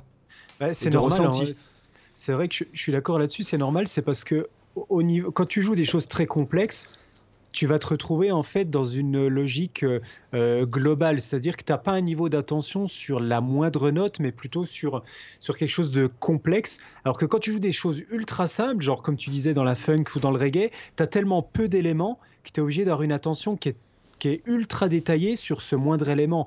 Donc tu, du coup, peut-être sur un genre un plan rapide où tu vas faire une grosse descente de gamme, tu vas pas avoir le temps de penser à ton accentuation ou, au terme de, ta, de chacune de tes notes de la descente de gamme parce que ça va trop vite. Alors que quand tu fais juste un petit accord, bah, tu dois, comme tu dis, penser à tout. Simplement le dosage de ton, de ton potentiomètre de volume ou de ta tonalité ou le choix du micro ou le choix du médiator, l'angle d'attaque, euh, vraiment tout le, la dynamique de jeu. Tout, tout doit être. Euh, tu es obligé, c'est un peu comme un, comme un travail d'orfèvre, tu vois, au niveau d'un. Comme si tu polis du cristal ou un truc comme ça. C'est que, c'est que plus l'élément est brut et pur comme ça, plus tu dois le soigner pour qu'il ait de l'intérêt. Et euh, c'est vrai que le, la, simple, la, la, facilité n'est pas simple en fait. Euh, hmm. Ce qui est, ou plutôt ce qui est simple n'est pas facile. C'est la simplicité, ça demande une grosse exigence également. Et ça demande effectivement, je suis d'accord avec ce que tu disais, le côté divaguer aussi. C'est vrai que quand on joue des choses simples, et notamment le piège, quand on joue des choses qui sont faciles à jouer pour nous, ben, moi je m'en rends compte aussi quand je joue des choses simples, j'ai plus, euh, plus le risque des fois de faire un pain d'inattention, un truc comme ça, parce que je mets pas suffisamment d'exigence dans ce que je joue. Parce que justement, je sais que c'est facile pour moi et du coup, je me dis, bah, allez, ça passe. et puis, euh, je me prends pas trop la tête plus que ça, quoi. Oui. Donc, donc ouais, le niveau d'exigence, c'est effectivement important. Et après, tu vois, par rapport à l'apprentissage des, des, morceaux, euh, moi, un, truc que je conseille aussi souvent, euh, parce que ça me fait penser à ça, parce qu'on parle justement de choses simples, de choses compliquées. Moi, je conseille des, des faux élèves de prendre trois morceaux et d'en prendre systématiquement un qui est euh, à la limite de leur capacité, c'est-à-dire que euh, ils, ont la capacité de le jouer, mais avec un peu d'effort. Mhm. Je leur demande aussi d'avoir un morceau qui est bien au-delà de leur capacité. C'est-à-dire que là, actuellement, ils sont incapables de, le jouer, mais euh, c'est sur du long terme, ils peuvent y arriver. C'est une sorte d'objectif lointain. et d'en avoir un qui est bien en dessous de leurs euh, compétences actuelles. Et en fait, je trouve que les trois approches ont un, point important, c'est-à-dire que celui qui est à la limite de tes capacités actuelles, c'est celui qui va te permettre de d'un peu euh, frotter un peu les contours de tes compétences, c'est-à-dire de pousser un peu, de d'écarter un peu tes compétences pour euh, aller grappiller, que ce soit un peu de vitesse, un peu de précision. C'est-à-dire que tu sais que ça va demander un peu d'effort, mais tu sais que tu es capable de le faire, donc que ça va être dans, dans les semaines ou les mois à venir que tu vas pouvoir maîtriser le morceau. Celui qui a un niveau vachement balèze, c'est plus un objectif long terme où tu vas te dire euh, j'ai envie d'arriver à ce résultat-là, j'ai envie de pouvoir atteindre ce niveau. Et si tu veux, c'est l'objectif un peu, tu sais, tu, y vas avec le couteau entre les dents et tu sais que tu vas en chier, mais tu, y vas. Et par contre, celui qui est bien en dessous de ton niveau, c'est celui qui, justement, quand tu vois que tu en chies un peu avec les deux autres, bah, tu es bien content de le jouer euh, pour pas finir démotivé ou frustré. Tu le joues et en même temps, c'est celui qui te permet d'aller dans la dans la, dans la musicalité. C'est-à-dire que quand tu as dépassé les difficultés techniques, c'est là où tu peux te faire plaisir avec la musique, vraiment écouter ce que tu joues, mettre les intentions. Et moi, je le vois souvent avec des élèves, euh, j'ai pu voir des élèves de conservatoire où parfois tu as, des profs qui vont leur donner toujours des morceaux qui sont à la limite de leur, de leur euh, capacité. Et du coup, ils sont tout le temps dans la frustration permanente. C'est-à-dire que euh, qu'ils aient un an d'instrument ou qu'ils en aient dix, ils n'ont jamais eu à aucun moment le sentiment d'avoir maîtrisé un morceau. Ils ont toujours été sur des morceaux où ça demandait des difficultés et ils étaient jamais parfaits techniquement. Et du coup, tu as l'impression du coup d'être tout le temps mauvais parce que tu n'as jamais le sentiment d'avoir vraiment fini un morceau parce que du coup, dès que tu as un peu maîtrisé le morceau, même si c'est pas encore parfait, ben, on passe à un autre parce qu'il faut, on va pas passer un an sur un morceau, etc. Alors que le fait d'avoir justement des morceaux qui sont plus faciles, qui sont en dessous de ton niveau technique, bah du coup, tu as un sentiment de fierté parce que tu vois, ah là, ouais, je maîtrise le morceau. Et du coup, ah oui, je peux travailler le son. Je peux me dire, tiens, j'avais jamais pensé euh, euh, que, que là, je pouvais mettre une accentuation ici, puis que ça donnait un, groove sympa. Ou, tu vois ce que je veux dire? Et en fait, je pense, les deux, les, les trois morceaux comme ça, c'est un peu des, des, choses à faire tourner régulièrement et qui sont intéressantes. Moi, c'est quelque chose que j'ai personnellement euh, et que je continue à essayer de garder. Euh, et je trouve que c'est efficace. Et pour, pour les élèves, c'est bien parce que du coup, tu n'es jamais dans la sensation de trop grande facilité ni d'extrême difficulté. Oui, tout à fait. Ah oui, oui, non, tout à fait. Donc, après, bon, j'ai encore pas mal de trucs moi en tête hein, pour le, le travail d'un morceau. Je peux encore te citer un, un truc aussi. Vas-y, vas-y. Euh, que peu de gens, enfin, euh, les, les, élèves, quand tu leur dis de le faire, ils disent Ah ouais, ouais, ouais, mais qu'ils le font rarement, c'est le fait de, de, fragmenter les choses. Et euh, moi, j'ai déjà, déjà, fait faire ça à des élèves et je sais que ça marche bien. Et d'ailleurs, j'ai repiqué ça à un, guitariste de flamenco qui avait fait une vidéo là-dessus sur YouTube pour montrer comment, comment gagner en vitesse dans les gammes en flamenco. Et, donc, faut pas avoir peur des fois de fragmenter à l'extrême, notamment dans les fragments de gamme. Si vous galérez à un moment donné sur, euh, sur un plan rapide dans un solo, soit une montée de gamme, une descente de gamme, une montée, un démanché sur une corde, etc. Bah, moi, j'ai déjà fait faire des choses comme ça où tu prends la première note uniquement et tu la joues. Tu joues que la première, mais par contre, tu joues la première note comme si tu allais jouer les suivantes. Tu te dis pas juste j'ai joué cette note et c'est la seule que je devais jouer. Tu t'imagines déjà que tu dois jouer les 20 qui vont venir. Donc tu joues avec la même intention ta note unique que si tu devais enchaîner toutes les autres après. Et après, tu passes à 2, et après, tu passes à 3, à 4, et en fait, tu augmentes de manière proportionnelle comme ça. Euh, ça, ça permet de te faire comprendre des fois qu'en fait, tu as la capacité, même si tu le savais pas, de déjà jouer à la vitesse du plan. Parfois, toi, tu as, des guitaristes, ils vont se dire Ah putain, là, il y a un plan à 160 BPM en double croche. Moi, je suis pas foutu de dépasser les 140 en BPM. C'est impossible pour moi de jouer ça. Et tu vois que quand tu commences à leur faire retirer des notes, tu leur fais enchaîner deux notes, et tu vois que les mecs, ils sont capables de te faire les deux notes en double croche à 180, sans problème. Sauf que ça, ils s'en sont jamais rendus compte parce qu'ils n'ont jamais cherché à fragmenter à, fond le passage. Ils n'ont jamais cherché euh, à voir quelle était leur vitesse potentielle, tu vois, maximum. Oui. Et du coup, là, ils reprennent confiance et ils se disent, bah, punaise, en fait, je suis capable de le faire. Alors, si j'arrive à jouer deux notes à 180, bah, je vais essayer avec trois. Alors peut-être qu'à 3, bah, je vais arriver qu'à 170. Et peut-être qu'à 4, je vais arriver qu'à 160. Et peut-être que quand je vais arriver à 5, ça va basculer direct à 150. Et peut-être qu'au bout de 6 notes, bah, pour l'instant, je ne suis pas capable d'aller au-dessus de 140. Mais là, la différence qui se fait, c'est au niveau, au niveau cérébral. La différence entre le mec qui aura fait uniquement le plan euh, immédiat euh, avec toutes les notes et qui se rendra compte, putain, j'arrive pas à dépasser les 140, bah, il va se dire, je sais pas jouer plus vite que 140. Que le mec qui aura fragmenté, il va se dire, ok, punaise, au bout de 6 notes, j'arrive pas à dépasser 140, mais je sais que potentiellement, je suis capable d'aller jusqu'à 180. Donc, il n'y a aucun, il y a, rien qui va m'empêcher physiquement, physiologiquement, il n'y a rien qui va empêcher mon corps de pouvoir atteindre cette vitesse. C'est juste qu'il faut que je le travaille. Mais tu vois, mentalement, quand tu sais que tu as la capacité de l'atteindre, là, ça fait pas mal de différence dans les progrès. Et donc, moi, c'est un, conseil que je vous recommande, les auditeurs, c'est vraiment de ne pas hésiter à fragmenter, fragmenter, de prendre des groupes de deux notes, trois notes, et vraiment de les répéter pour qu'ils deviennent automatiques. Et le gros avantage, c'est quand vous prenez euh, vos trois notes, que vous les avez répétées 50 euh, fois, que vous les avez intériorisées, que c'est devenu un phénomène vraiment automatique, vous pouvez les, les, les, jouer en regardant les débilités d'Anouna à la télé, bah, du coup, euh, vous êtes vraiment c'est vraiment devenu quelque chose d'automatique comme marcher, respirer.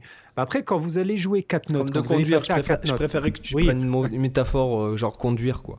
Genre conduire comme si tu parlais au passager qui est avec toi, à côté de toi. Effectivement. Plutôt que. donner cette référence, euh, comment dirais-je, totalement moisie. Oui. Il en faut un peu de temps en temps. Et du coup, quand vous allez passer à quatre notes, ben, en fait, vous n'allez pas réellement apprendre à jouer quatre notes, vous allez juste apprendre à jouer la note nouvelle en plus, mais en fait, les trois notes que vous connaissez déjà, c'est un truc automatique que vous maîtrisez déjà, et, du coup, c'est juste que vous êtes en train d'apprendre à y rattacher une note nouvelle, vous n'êtes pas en train d'apprendre à jouer quatre notes à la suite. Tu vois ce que je veux dire? Oui, oui, tout à fait. C'est que finalement, il y, a un, y a un historique que garde un peu le corps et le cerveau et les muscles, qui fait que finalement, le fait de rajouter une note, c'est pas une étape si difficile et si insurmontable que ça en réalité. Non, c'est vrai. C'est vrai, moi, moi, je, moi c'est plutôt euh, soit en marathon, soit en sprint que je, j'en, mais c'est le même principe. Alors, vas-y, détaille voir, euh, qu'est-ce que tu entends par ben, là en marathon ou sprint? euh, Quand tu as un très rapide à jouer et que tu veux exploser en fait ton, ton, ta technique, soit j'encourage les gens à travailler très lentement, mais très concentré et très lentement, en fait, comme au théâtre, exagérer et surjouer. D'accord. c'est-à-dire travailler lentement, mais tellement lentement qu'en fait ton cerveau, il a le temps de, de capter ce qui se passe au niveau euh, névralgique. Est-ce que tu vois ce que je veux dire? Oui, complètement, oui. Et euh, après, de, de, par exemple, euh, et de prendre la même chose et de faire dans le même principe, mais très bref, mais très très rapide, et en fait, après, mmh. d'augmenter le, le, nombre de répétitions en très rapide pour arriver. bon, par exemple. Oui. L'alternance lent rapide, en gros. Je travaille, en ce moment, je travaille des nouveaux plans Ouais. Euh, d'ailleurs, j'espère pouvoir les, vous les jouer dans, dans des impros euh, bientôt, quoi. Des plans symétriques, en fait, et j'utilise vraiment des trucs qui sont singuliers, euh, qui utilisent une symétrie, une symétrie et en tierce majeure. Mhm. Et une symétrie qui est un truc qui est complètement chromatique et qui donne un effet absolument extraordinaire avec des écarts, enfin bon bref, etc. De toute façon, je, peut-être un jour je l'expliquerai en vidéo, j'en sais rien. Et en fait, ce que je fais, c'est que soit je bosse très très lentement pour qu'en fait mes mouvements soient imprimés dans mon subconscient, comme tu dis, pour arriver à faire en sorte, enfin, comme on va dire, euh, euh, comme euh, si jamais je conduisais, en fait, j'arrive à parler à, à, mon, à mon passager. Mhm. tout en conduisant, en, rétrogradant, en, en, débrayant, etc. Naturellement, en freinant, en arrivant à, à conduire normalement. Mhm. Et en fait, euh, après, je les joue dans le très très rapide et puis je m'arrête en plein milieu pour, pour exploser la vitesse en fait. Hum. Voilà. C'est le même principe que toi en fait, en gros. Ouais, ouais, effectivement. Après, il y a, y a, encore un autre conseil que je pourrais vous donner pour apprendre, euh, pour travailler un morceau, euh, même, même deux, mais je vais d'abord commencer par celui que j'ai en tête. moi, je vous conseille, quand vous apprenez un morceau, d'essayer de trouver d'autres morceaux qui ont des difficultés similaires à celui que vous êtes en train d'apprendre. Par exemple, si vous bossez un morceau qui a un riff, par exemple, avec euh, un plan en legato qui alterne, qui alterne par exemple, une corde à vide et des, notes, mhm. et tout ça joue en legato, bah, essayez de choper un autre morceau qui a des plans genre un peu similaires avec le même emploi de legato de corde à vide et de bosser comme ça deux trois morceaux en parallèle qui ont les mêmes difficultés. Euh, parce que des fois, quand on va, euh, ça je le dis notamment si vous vous retrouvez dans une situation où vous bloquez sur un morceau et que vous arrivez, vous, vous avez fait ce que vous pouviez et malgré tout, malgré toutes les techniques que vous avez employées, ça bloque toujours, ça passe pas. Des fois, ça arrive. Bah, là, c'est bien de, de, de, faire ça, d'aller un peu sur d'autres morceaux, mais qui restent quand même proches donc, ça veut dire pas euh, prendre euh, un morceau qui est complètement différent et qu'on n'emploie pas du tout les mêmes techniques. Et du coup, le fait de travailler sur quelque chose un peu différent, mais en même temps très proche, bah, des fois, ça va débloquer un truc dans le cerveau parce qu'en fait, vous allez intégrer la technique dans un contexte qui est différent. Le tempo pourrait être différent. Peut-être que la, corde sur laquelle vous jouez sera différent. L'enchaînement de notes sera différent. Peut-être les doigtés aussi. Et des fois, ça peut aider à comprendre un mécanisme. Et après, quand vous revenez sur le morceau d'origine, bah là, miracle, tout se débloque. Et c'est lié à mon deuxième conseil, c'est que parfois, il faut aussi euh, ne pas hésiter à prendre du recul et laisser du temps. C'est-à-dire laisser le morceau de côté pendant une semaine, pendant même 15 jours, voire un mois, l'oublier complètement et revenir dessus euh, après tout ce temps-là. Et pareil, des fois, il y a des déclics qui se font parce qu'entre-temps, vous avez travaillé d'autres choses, vous avez travaillé d'autres morceaux, d'autres techniques, etc. Et du coup, dès qu'on travaille quelque chose, de toute façon, ça nourrit le jeu général. Et avec l'expérience, bah, des fois, un truc que vous n'arriviez pas à placer il y a un mois, quand vous arrivez devant avec un mois de plus d'expérience, vous dites, mais vous des fois, vous n'arrivez même plus à comprendre pourquoi vous y arriviez pas.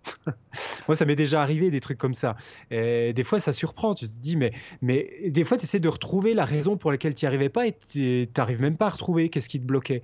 Euh, alors, euh, ça, ça m'est déjà arrivé, mais quand je laisse des laps de temps plus longs qu'un mois quand même. Parce que, euh, mais des fois, voilà, des morceaux où des fois, je peux laisser six mois ou huit mois ou presque un an. Bah, après, je reviens dessus et je me dis, mais en fait, c'est facile. Pourquoi je bloquais avant? Qu'est-ce qui, qu'est-ce qu'il y avait? Qu'est-ce que mon cerveau ne comprenait pas là-dedans? Ou qu'est-ce que mes muscles n'arrivaient pas à saisir? Tu vois? Parce qu'entre-temps, j'ai fait d'autres trucs, j'ai travaillé d'autres morceaux, j'ai développé ma technique autrement, etc. Donc ça, c'est deux conseils qui, pour moi, sont un peu liés. Oui. C'est vrai. Bon, là, on a quand même euh, pas mal débroussé. De ton côté, euh, est-ce que, tiens, je me, je me demandais, est-ce que tu bosses encore des morceaux, toi, euh, aujourd'hui? Alors, des chansons. Ouais. Parce que je chante, ça dépend des périodes. D'accord. Je chante avec les enfants ou. Ok. plutôt des trucs genre rock, quoi, on va dire, ou, hum ou adapter rock, par exemple des morceaux même de Michael Jackson et tout. Ouais. Euh, donc euh, oui, j'apprends encore des morceaux, puis je les adapte. Par exemple, il n'y a mm. pas longtemps, j'ai fait euh, Man in the Mirror de, de, Michael Jackson. Donc j'ai fait une adaptation pour guitare, ouais. des, parties clavier, tout ça. Est-ce que je passe encore des morceaux? En fait, oui, parce que quand j'aime un truc, de toute façon, il faut que je l'apprenne. Ouais. Voilà. Donc c'est vrai que euh, j'ai tendance, euh, oui, à bosser des morceaux, ne serait-ce que pour l'étude, on va dire, euh, mmh. pour personnel ou pour la création de mon contenu. par exemple, là, j'écoutais beaucoup Bonamassa, qui est en fait pour moi un peu l'encyclopédie du plan blues. Mmh. Parce que, en fait, je vois que j'ai quand même de la demande à ce niveau-là, au niveau des, des élèves. Oui. Mais c'est vrai, oui, je, bosse encore des morceaux, mais en fait, j'ai tellement l'habitude, parce que je l'ai tellement fait quand j'étais intermittent du spectacle, d'apprendre des morceaux, d'apprendre des Pour te dire, c'est ce que je disais, dans, j'ai été interviewé par un mec, là. Euh, je lui disais, dans le répertoire, on a, quand, bon, je suis resté 10 ans dans le même groupe, et en fait, on faisait tous les répertoires ensemble. Mmh. Euh, et quand on avait commencé à recenser toutes les listes, de, de, on avait plus de 800 titres, en fait. Euh, et tu vois, je connaissais tout. Quand je te dis tout par cœur, c'est que je, moi, je, enfin, je lis comme une top, quoi, si tu veux. Tu vois, donc euh, euh, j'ai vraiment besoin, j'ai cette facilité d'apprendre par cœur parce que je mets tout en relation, si tu veux. Les, si bien que en fait, souvent les morceaux, je les pense en degrés. J'ai même des fois du mal, à, tu vois. Ah, c'est quoi déjà la tonalité? Et puis en fait, hum. des fois, on change les tonalités avec les chanteurs, tout ça, parce que pour, pour être plus à l'aise ou même. parce que ça sonne mieux à la guitare, parce que souvent c'est des adaptations de parties clavier et tout. Donc en fait, j'ai plus tendance à penser les morceaux en degrés et en fait, tu t'aperçois vite que les morceaux, c'est toujours la même chose, quoi, puisque... Oui, c'est toujours les mêmes euh, enchaînements de degrés en général. Euh, voilà, exactement. Enfin, t'en as une centaine. D'ailleurs, c'est ce qui me font... D'ailleurs, c'est ce qui, c'est grâce à ça, tout ce travail que j'ai fait en étant intermittent du spectacle pendant des années, donc intermittent, c'est-à-dire que je faisais, j'étais guitariste euh, professionnel, quoi. Ouais, ouais. Et en fait, ce qui fait que j'arrive à faire tant de backing track euh, tous les jours, c'est parce qu'en fait, euh, mon cerveau, il est conditionné à penser en degrés et pas en accords. Ou, C'est-à-dire que je vais me balader au supermarché, j'entends les degrés et en fait, tu veux la fonction euh, des degrés. Mmh. Tu, tu vois ce que je veux dire? Ah oui, complètement. Puis du coup, c'est indépendant de la, euh, de la tonalité, c'est-à-dire que ça pourrait être en do dièse mineur comme en ré dièse mineur, ça ne changerait rien en termes de fonction tonale ou de fonction voilà, ça. modale, euh, ça ne change rien. Quoi. Après, c'est juste le choix de la tonalité. Et des fois, en fait, quand je cherche, euh, quand je fais des backing tracks, bon, souvent j'en fais, je fais des fournés en fait. Je fais pas un par un, si tu veux. quand j'en fais, quand j'en fais un, ça veut dire que j'en ai fait entre 10 et 50, quoi. Tu vois. Hum parce que je, je, marche comme ça, moi, dans, on va dire dans mon. Euh, dans, dans, dans l'optimisation de ma productivité, on va dire. C'est-à-dire que je fais des tâches groupées, en fait. Et donc, euh, bon, je te donne l'exemple, tout à l'heure, je suis allé faire les courses, là. Euh, dans le supermarché, donc j'entends de la musique de supermarché, que ce soit de la variété ou. Et je me dis ah bah tiens voilà, je vais prendre ça tout à l'heure, je vais rentrer, je vais faire ça, ça, ça et ça. Même je change le, le on va dire le tempo, je change mmh. euh, l'arrangement, je change la tonalité. Euh, et puis en fait euh, voilà, mais ça m'a donné, c'est ce que je veux te dire, c'est que ça me donne les idées. Voilà donc mes idées, je les puise dans, dans ces trucs là. Et puis, euh, puis voilà, mais bon, oui, forcément, puisque t'es obligé. Hein, après, je te dis que j'aurais peut-être pas la patience d'apprendre des morceaux de Gent, par exemple, qui, qui sont pas du mm. tout euh, dans, dans, mon style ou des trucs comme ça. Mais j'apprends très très souvent, même des morceaux d'Alan Allsworth. Encore, allez, tiens, je l'ai dit. Euh, ne serait-ce que pour comprendre et savoir utiliser l'harmonie qu'il utilise, quoi. Par exemple, là, j'écoute beaucoup de. C'est vrai que j'écoute beaucoup de piano classique. Là, je pense que quand j'aurai récupéré mon piano, là, je vais me, me remettre. Euh, alors, j'ai eu des périodes piano où je, je, dévorais hein des, des, partitions toute la journée. Et là, je pense que là, en ce moment, vu que j'écoute beaucoup, bon, j'ai écouté euh, consécutivement. euh, alors, j'ai une, j'ai une période qui a débuté il y a deux semaines, on va dire. Je, Ravel, beaucoup Ravel, piano, piano solo. Euh, par Bertrand Chamanou, si, si je ne m'abuse. Ah, je connais pas cet interprète. Enfin, je suis très romantique, quoi. voilà. Donc bon, Ravel, c'est pas romantique, mais enfin quelque part oui dans la musique, mais c'est la période, c'est oui, moderne. les périodes modernes, oui. Donc euh, consécutivement, je me suis fait un peu Rachmaninoff. Là, je suis en train de lire hein une bio. J'ai trouvé une biographie à Toulon parce que j'ai fait le plein de livres. Parce qu'en Espagne, c'est hyper dur d'avoir des livres en français euh, un peu cool, quoi. Parce que même Amazon, euh, c'est bah, des livres en espagnol que tu peux avoir. Hein le catalogue, c'est 0,00001% du hum. catalogue que tu peux avoir accès ici. donc bah, là, j'ai trouvé une biographie pianistique plus ou moins de Rachmaninoff. Donc je suis en train de la lire. Donc ça m'a donné des références et je suis allé un peu écouter Scriabin notamment. Euh, et là, j'ai hier soir, j'ai avant de m'endormir, j'ai écouté Schumann et là, et là en courant, j'ai écouté Liszt. Ok. Ouais, t'as la sonate en si mineur de Liszt qui est, ouais. Euh, assez impressionnante. Ouais, ouais c'est impressionnant. C'est marrant, on est tous les deux dans la période un peu, un peu classique, parce que euh, bon, moi, même si j'enseigne au conservatoire, j'écoute très peu de musique classique en général. Mais là, en ce moment, euh, j'en réécoute et j'ai envie de, envie de me remettre. J'ai des phases comme ça. J'ai envie de me remettre à jouer, euh, à réarranger à nouveau des morceaux baroques là, à la guitare, notamment un, un, où ça doit faire 10-15 ans que je suis, que je suis sur ce morceau à vouloir en faire une, un arrangement. C'est la toccata de de, Jean-Sébastien Bach, Toccata en ré mineur. J'en ai ah, déjà fait sur 50 versions. Et tu, tu je l'avais apprise en entier quasiment et j'avais, fait tu vois, pour six guitares, etc. Pareil avec les quatre saisons de Vivaldi, je voulais tout enregistrer à toutes, toutes les guitares, etc. Mais après, j'ai jamais pu le terminer. Mais là, tu vois, j'ai envie de me remettre dans la toccata et de reprendre. Il y a des, il y a des passages super intéressants en termes de guitare. Donc. Euh. Ben, j'avais fait une alors bon après j'étais jeune hein, je devais avoir euh, quand j'avais adapté ça j'avais fait ça pour faire plaisir à mon grand-père Ouais. Euh, mais j'avais fait, honnêtement, il était bien swag. Je l'avais adapté en tapping, alors j'avais un peu. Euh, ah oui, oui. j'avais un peu euh, changé le truc, mais c'était bien swag quand même. C'était pas mal. Ouais, ouais. Et après, bon, là, plus récemment, je l'ai plus travaillé avec les, les avait les notes pivot et les sixtes, tu sais, euh, vraiment euh, en hybrid picking, là, tu vois. Bah, c'est exactement comme ça que je le envisagerais aussi aujourd'hui, parce que tu vois, moi, je le, je le, faisais aussi au début en tapping, parce que notamment le début de la fugue, je chante très mal. Hein. Euh, donc ce passage de, la fugue, au début, je le faisais en tapping à cause de tous les écarts, et j'essayais moi au début de le faire en aller-retour strict aussi, et notamment le, passage qu'il y a pendant la toccata même, où tu as une note pivot, je me souviens en casse 14, je crois, là et que tu dois alterner par contre sur la note aiguë, qui est hyper chiant à faire en aller-retour strict. Puis au début, au début, euh, je n'utilisais pas trop l'hybrid picking moi dans, euh, mes premières années. Aujourd'hui, je l'utilise à mort et du coup, je me dis mais maintenant je ferai tout avec ça en fait.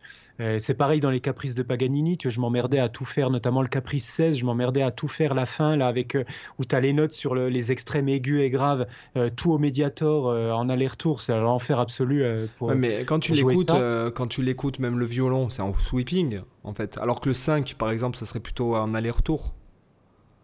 Euh, non, le 5, vu que c'est des arpèges, euh, il doit faire des, des bariolages au niveau du violon, euh, c'est-à-dire il doit faire tout dans le même pas, sens. Je sais pas, hein, alors je, je suis pas un spécialiste. Faudrait que je hein. réécoute, faudrait que je revoie les violonistes le jouer. Mais c'est vrai que j'ai l'impression que le 16 se joue plus en sweep et que le 5 se jouerait plus en, en aller-retour. Tu vois, avec l'intro, tu sais, euh, l'intro elle est en la mineur, c'est tu vois, euh, au début bah, et à la fin elle est en la majeure. Ouais, c'est des grosses gammes au début, là effectivement. Avec la gamme chromatique au taquet là. Ouais, je parle vraiment pour les arpèges du centre, tu vois la partie euh, connue. tout le monde joue pas forcément les arpèges du début. pareil quand j'avais, ouais, quand j'étais adolescent d'ailleurs, je m'en souviens que je ça impressionnait vachement les gens quand je le faisais. Pourtant, je, pense que je le jouais mal, mais j'avais appris, hein j'avais appris tout le 5 euh, entier, quoi. Entier, entier. Et avec l'intro en La mineur et en La majeure à la fin. Euh, et le 16, bon, ben, je l'avais retravaillé il n'y a pas si longtemps, là. Mais euh, il y a le 10 qui est sympa, tu, il groove bien, je trouve, le 10, tu vois, il est quand même vachement précurseur. Le 1, bon, bah, c'est du sweeping. Le 2, c'est de library picking. Le 1, j'ai jamais, jamais réussi à l'adapter correctement. Euh. En fait, tu peux, le 1, tu peux pas le jouer euh, tel qu'il est écrit euh, non, pour violon à la guitare. Non, non, Parce que du coup, tu as, un saut de corde en fait, qui te fait sauter une corde à la guitare. Tu as la note aiguë qui fait chier, en fait, qui est impossible à adapter en sweeping pur. Ouais, du coup, tu es, obligé de, de changer l'arpège. ouais. Ah ouais, tu es obligé de, de composer, si je puis me permettre. Ouais, ouais c'est ça. Ouais. Donc, euh, ouais, non, mais de toute façon, euh, je, je m'étais dit, bah, de toute façon, pour l'étude, c'est bien. Euh, pour faire des vues, c'est bien aussi. Hein, il faut pas, on va pas T'as aussi, je sais pas si tu l'as déjà bossé, mais tu as le solfeggio de, le, de Carl Philippe Emmanuel Bach. Ah tiens, je vais noter, tiens. Qui est, euh, qui est vachement bien. Alors, je sais plus s'il s'appelle Solfeggito ou Solfeggio. Tu l'as des fois sous différents noms. Je crois qu'il est en dos de souvenir. Et, tu l'as euh... bossé la gigue de Bach là, la gigue pour guitare classique qui commence par 5 euh, 6 sextolés là ou 5 euh, notes. alors comme ça, ça me dit rien. je, je me souviens plus. J'en ai bossé du Bach, mais Vierna parce que Vierna elle a fait le, le conservatoire. D'ailleurs, elle va être invitée dans le podcast. Elle va venir. Elle sorti, elle viendra vraisemblablement. Je l'ai eu il y a pas longtemps au téléphone. Elle va vraisemblablement venir pour le, la sortie de son album, puisque bon, elle a fait le Conservatoire supérieur de Paris hein. en guitare classique, et maintenant elle fait euh, plus ou moins un genre de, pop. Euh, c'est un peu pop euh, latine, latine, quoi. Elle chante et tout. C'est vraiment, c'est vraiment terrible ce qu'elle fait. et elle, elle m'avait dit la référence de la gigue, je sais plus combien. Ouais. Voilà. Ouais, comme, comme ça, ça me dit rien. Ouais. Mais les amis, sur ce, je pense que je pense qu'on a fait on a fait fort là, Cyril. Oui, on a fait un beau tour. Ouais, on n'a pas trop trop dévié finalement. Hein. Ouais. il y a eu un petit coup de gueule, euh, un petit coup de gueule. Euh, un moment donné, comment dire, dans le sud. Euh, donc, ben, les amis, il est l'heure de l'appel à l'action. Donc, si vous êtes encore là au bout de 1h25 minutes de podcast, j'imagine que vous pouvez, sans plus attendre, nous mettre 5 étoiles sur iTunes. J'exige rien d'autre que 5 étoiles et un commentaire pour nous dire si vous voulez entendre parler euh, euh, de l'épisode des élèves X-Men pour ceux qui suivent, hein, d'accord Ce que j'allais dire. voilà. Si, si, vous ne mettez pas 5 étoiles, on ne pourra pas faire cet épisode. Euh. Voilà, c'est ça. Et puis sachez que si vous mettez en fait 5 étoiles au podcast Culture Guitare sur iTunes, vous sauvez une mouette. Euh, ah, en, plus des, en plus des baleines, hein, franchement. Il faut changer un peu, voilà. Et si eh jamais vous nous mettez un commentaire sympa pour réclamer l'épisode sur les élèves X-Men, vous, gagnez, vous sauvez deux mouettes. Voilà. Donc euh, n'hésitez pas, n'hésitez plus. Lâchez-vous euh, sur les étoiles. Voilà, vous pouvez aller retrouver si vous voulez discuter et que vous n'êtes pas du tout d'accord avec ce qu'on dit ou que vous êtes totalement d'accord ou que vous avez des questions complémentaires, vous pouvez aller discuter sur les topics de chaque épisode sur la page Facebook Culture Guitare. Euh, sur Facebook, donc sur la page Facebook, sur Facebook. Et éventuellement, si vous voulez recevoir chez vous, euh, par courrier, en fait, par courriel, euh, les nouveaux épisodes, vous pouvez vous inscrire à la newsletter de podcast guitare de culture. Oh ça y est, mon cerveau il est, en train de, il, est en train de bouillir là. Ouais, je sens que les connexions elles, sont en train de fondre là. si tu veux, euh, donc la newsletter du, du, podcast pour en fait recevoir les épisodes. Donc il y a pas, c'est pas, on va pas vous matraquer d'email marketing. Euh, c'est juste vraiment c'est dédié au podcast. Euh, et si vous voulez chacun vous inscrire à nos newsletters respectives, vous pouvez sur nos sites respectifs, donc cyrilmichaud.com et sébastienzunino.com. et puis sur ce, les amis, bah, Cyril, je te dis à bientôt quoi. Ah bah, à bientôt et à bientôt à tous. Et à toutes et à toutes. La bise. Ciao, ciao. Bye.